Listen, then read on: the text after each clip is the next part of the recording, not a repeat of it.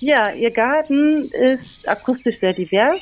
Also ich habe jetzt die Arten nicht genau bestimmt, aber da ist auf jeden Fall eine Ampel dabei, glaube ich, und vielleicht auch ein Rotkehlchen. Und die singen ja schon mal sehr komplex und variantenreich. Ihr habt eben die Biologin Sandra Müller von der Uni Freiburg gehört. Sie war noch nie bei mir daheim, aber trotzdem kann sie ganz viel über die unterschiedlichen Vögel vor meiner Haustür sagen, denn sie ist Ökoakustikerin und arbeitet mit sogenannten Soundscapes. Deswegen weiß sie auch, was im Garten von meinen Nachbarn los ist. Um den Garten ging es nämlich gerade. Da habe ich früh morgens, so gegen 5 Uhr etwa, im frühen Sommer mal ein Mikrofon reingehalten. Was Soundscapes sind, was sie uns verraten können, wie man die erforscht und vor allen Dingen, warum das überhaupt relevant ist.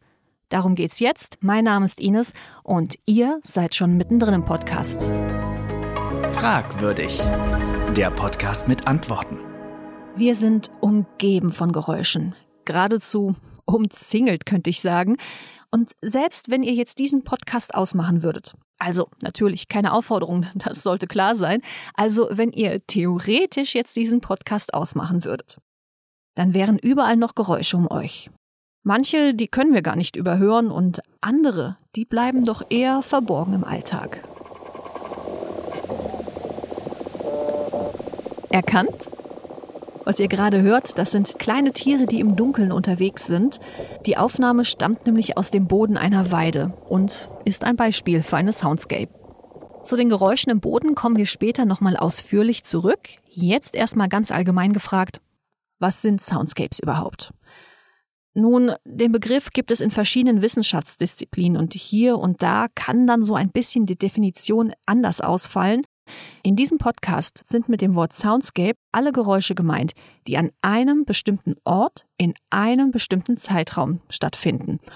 Also zum Beispiel alle Geräusche in einem Stückchen Boden an einem Tag.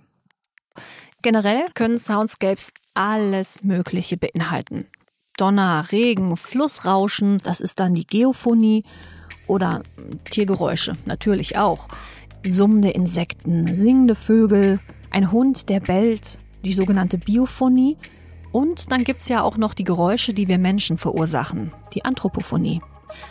Zum Beispiel Musik, Lachen, Sprechen, aber auch so etwas wie Baulärm, Autos, Flugzeuge, eben alles, was mit Maschinen zu tun hat. All das All diese Elemente umgeben uns ständig. Eine Welt ohne Soundscapes. Was ist die denn, Frau Müller? Das gibt's doch gar nicht, oder? Also Sound ist immer da. Die Welt tönt, weil sie lebendig ist. Wenn wir also etwas über das, was Geräusche macht, über die Lebewesen, wenn wir über die etwas erfahren wollen, liegt es da nicht nahe, die Geräusche einfach mal zu untersuchen? Klingt logisch, oder? Leider ist die Idee nicht von mir dass Geräusche in irgendeiner Form in der Forschung eine Rolle spielen. Das ist nichts Neues. Noch relativ neu ist aber die Forschungsrichtung der Ökoakustik. Dabei werden mit Hilfe von Soundscapes ökologische Beziehungen und Prozesse untersucht. Ein Beispiel. Stellen wir uns vor, wir nehmen über einen längeren Zeitraum in einem Wald die unterschiedlichsten Vogelstimmen auf. Ständig zwitschert es einfach irgendwo. Dann wissen wir, in dem Wald läuft's gerade richtig gut. Die Vögel finden genug Insekten zum Fressen und auch gute Nistplätze, denn ein Vogel, der baut nicht einfach irgendwo so ein Nest, nee, der hat schon seine Ansprüche. Wenn uns bei späteren Aufnahmen vom gleichen Ort dann auffällt, dass wir plötzlich nicht mehr so viele verschiedene Arten hören, dann wissen wir, es hat sich etwas verändert. Eine Soundscape-Analyse bedeutet einiges an Arbeit und die fängt natürlich damit an, dass man erstmal Aufnahmen braucht.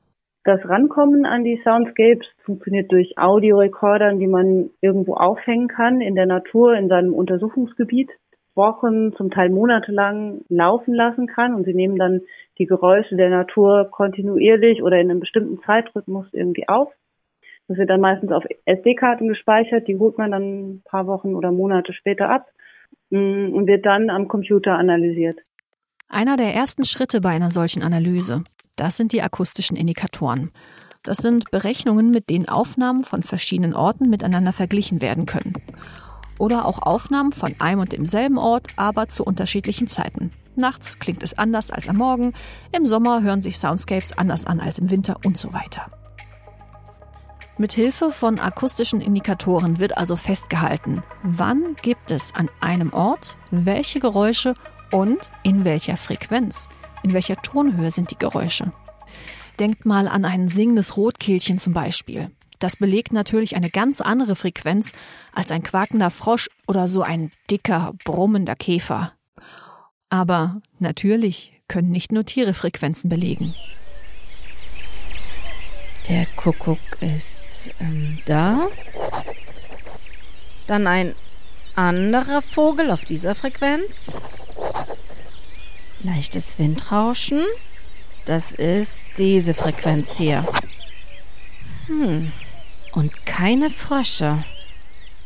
Je mehr verschiedene Tierarten an einem Ort Geräusche machen, desto mehr Frequenzen sind auch belegt. Und desto komplexer ist die Soundscape insgesamt. Umgekehrt heißt das, wenn nicht viel zu hören ist, naja, dann sind eben auch nicht viele Tierarten vor Ort. Damit Forschende ihre Soundscape-Aufnahmen gut miteinander vergleichen können und sie auch herausfinden können, wo es hörbare Unterschiede und Entwicklungen gibt, genau dafür gibt es diese akustischen Indikatoren. Inzwischen gibt es über 60 verschiedene und die werden benutzt, je nachdem, um welchen Aspekt einer Soundscape es geht. Manche, die funktionieren besser für die Gesänge der Vögel und geben ihre Vielfalt wieder. Andere sind dafür designt, um das Zirpen der Insekten in hohen Frequenzbereichen irgendwie darzustellen. Wiederum andere stellen das Verhältnis zwischen anthropogenen Geräuschen und biologischen Geräuschen irgendwie dar. Und so kann man über verschiedene Indizes eine Charakterisierung vornehmen. Für Tiere kann es lebenswichtig sein, von welchen Geräuschen sie umgeben sind. Vielleicht schleicht sich ja gerade ein anderes Tier an, das sie fressen will. Wäre blöd, wenn man das nicht hört. Oder sie suchen einen Paarungspartner. Auch das wäre doof, wenn sich da keiner findet. Für uns können Geräusche aber auch richtig wichtig werden. Manchmal sogar überlebenswichtig. Denkt mal zum Beispiel an das hier. Und wenn wir das jetzt mit dem hier kombinieren. Und? Habt ihr das Elektroauto noch gehört? Als es dann anfing mit den E-Autos und Autos plötzlich keine Geräusche machen, hat man gemerkt, wie wichtig eigentlich das Hören ist für die Wahrnehmung des Verkehrs. Also wir gucken nicht nur, ob ein Auto kommt oder nicht, sondern wir nehmen das auch viel über die Ohren wahr. Und ähnlich ist es natürlich auch, wenn wir im Wald spazieren gehen. Also die meisten Tiere sehen wir ja gar nicht, sondern wir hören sie. Also wir hören ein Geräusch und dann wenden wir uns hin und dann sehen wir, ah, da sitzt da ein Vogel oder da oben singt irgendwo der Pirol. Ich sehe ihn gar nicht, aber ich weiß, dass er da ist und das erfreut mich. Stichwort erfreuen. Es gibt ein europaweites Forschungsprojekt mit dem Titel Dr. Forest. Und die grundlegende Idee dahinter ist, dass es uns einfach irgendwie gut tut und uns entspannt, wenn wir im Wald spazieren gehen. Die Frage ist nur, warum überhaupt? Und ist es wichtig, dass der Wald abwechslungsreich ist, dass es dort verschiedene Baumarten und die unterschiedlichsten Tierarten gibt? Um genau das zu klären, wird unter anderem untersucht, wie Soundscapes auf das menschliche Gehirn wirken. Ja, Forschungsprojekte mit Soundscapes, da gibt es noch eine ganze Menge andere Möglichkeiten. Und da können diese Geräusche ziemlich hilfreich sein.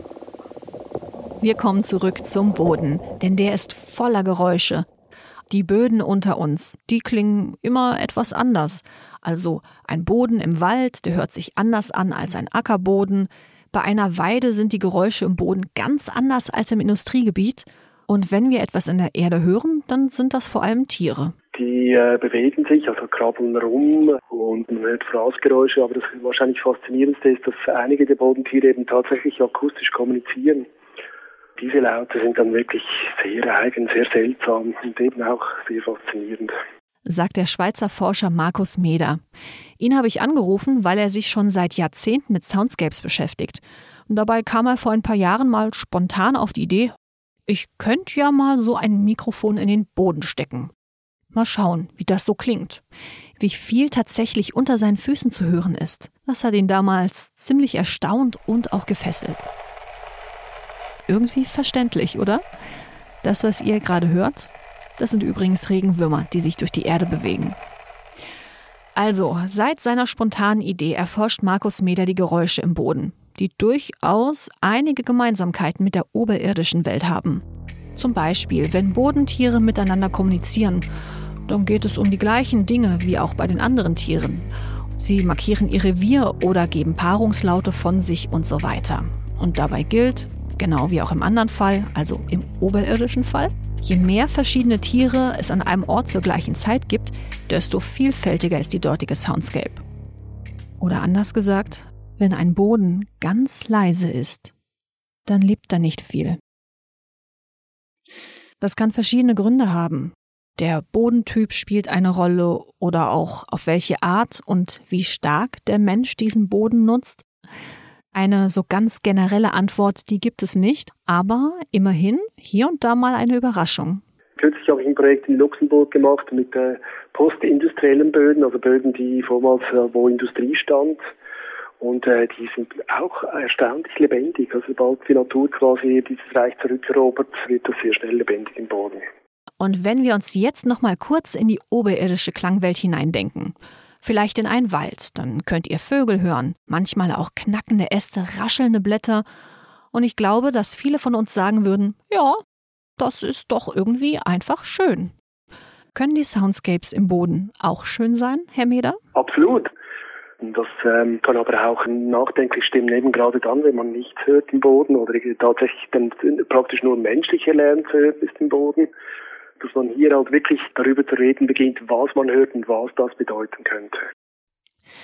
Das Nachdenken über die Geräusche unter uns. Warum ein Boden so klingt, wie er klingt und ein anderer ganz anders oder auch wie Soundscapes beeinflusst werden können. Das ist längst in der Forschung angekommen. Bei einem Projekt in der Nähe von München zum Beispiel, da horcht ein Forschungsteam in die Erde hinein. Da geht es um ein ganzes Paket an Fragen Ganz oben auf der Liste steht die Frage, wie beeinflusst eigentlich die Landwirtschaft unsere Böden? Andere Fragen, die drehen sich dann um den Klimawandel und um den Kreislauf des Kohlenstoffs. Und äh, weiter gibt es ein Projekt, da untersuchen wir Lärmverschmutzung im Boden, was das für einen Einfluss auf die Bodenorganismen hat. Aber eben auch versuchen wir dort in einem anderen Experiment Tierarten automatisch zu erkennen in einer Aufnahme. Das, was wir hören, ergänzt ganz wunderbar das, was wir sehen. Soundscapes können uns relativ viel über einen Ort verraten, was uns umgibt, und sie geben uns Hinweise auf die Zusammenhänge. Oftmals ist es ja so, wenn man draußen eine Aufnahme macht, dann ist oft Verstärkung im Spiel. Also man verstärkt Dinge, die man sonst schlecht oder nicht hören würde. Also und so rücken einem die Dinge natürlich auf den Leib. Also es entsteht eigentlich ein Moment der Intimität, wo die Umwelt uns quasi auf den Leib rückt. Und das ist schon etwas, was mich immer wieder sehr fasziniert, eben auch tatsächlich die ästhetischen und emotionalen Qualitäten, die eben tatsächlich zu hören sind, wenn man genau hinhört, wenn man draußen ist. Also ich glaube, das ist das, was mich immer wieder fasziniert. Mehr Antworten in der nächsten Folge von Fragwürdig, dem Podcast der Experimenter.